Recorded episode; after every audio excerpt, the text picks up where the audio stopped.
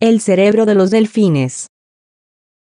En 2012, científicos de la Asociación Estadounidense para el Avance de la Ciencia aseguraron que los delfines y las ballenas son lo bastante inteligentes para ser declarados personas no humanas en un sentido filosófico. Nadie duda que los delfines sean unos de los animales más inteligentes del mundo. Son capaces de dar muestras de altruismo al ayudar a compañeros enfermos, expresar duelo, resolver problemas, reconocerse en un espejo, aprender y transmitir sus conocimientos a las siguientes generaciones. Incluso han aprendido un lenguaje de signos mediante señales de manos y brazos, enseñado por científicos. Todo esto demuestra una inteligencia extraordinaria, que resulta de un cerebro desarrollado. Los delfines cuentan con un sistema nervioso central que consiste de un cerebro, una médula espinal, y nervios que se ramifican en todas partes de su cuerpo, pero es su cerebro lo que más acapara la atención de los científicos.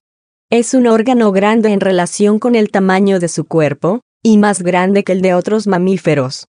Por ejemplo, el delfín nariz de botella tiene una masa cerebral absoluta de 1500 a 1700 gramos, y el del humano es de 1300 a 1400 gramos. Su cerebro es también 15 a 60 veces más grande que el de un tiburón de tamaño similar, y la proporción entre su cerebro y su masa corporal es la más alta entre todos los cetáceos. Pero claro, el tamaño no lo es todo. También su estructura cerebral cuenta.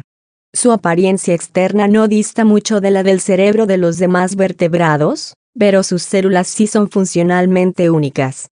Su neocórtex, un área de la corteza cerebral implicada en la resolución de problemas y la autoconciencia, está muy desarrollado y posee muchas neuronas en uso, que podrían estar relacionadas con la conducta social y las emociones. Esto explicaría su comportamiento altruista y su capacidad de crear fuertes vínculos entre sí.